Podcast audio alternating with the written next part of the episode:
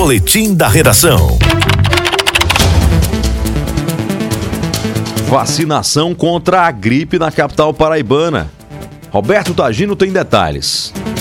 A partir desta quinta-feira, a Prefeitura de João Pessoa vai ampliar a campanha de vacinação contra a gripe para todos os grupos prioritários. Além dos idosos acima de 60 anos e trabalhadores da saúde poderão receber o imunizante, crianças a partir dos seis meses a menores de 5 anos, gestantes, mulheres que tiveram filhos recentemente, professores e outros grupos determinados pelo Ministério da Saúde. De acordo com Fernando Virgolino, chefe de imunização da capital, a expectativa é vacinar 200 mil pessoas contra a influenza. Só no público de idosos são cerca de 110 mil idosos aqui na capital, onde a procura tem sido baixa por estas pessoas.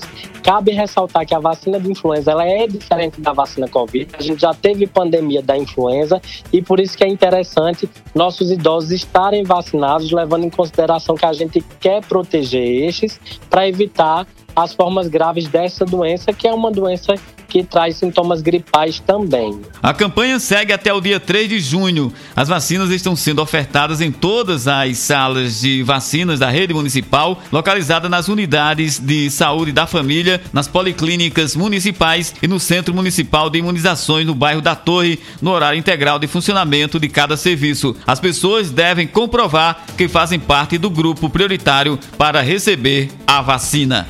Roberto Tagino na hora H o dia todo em uma hora.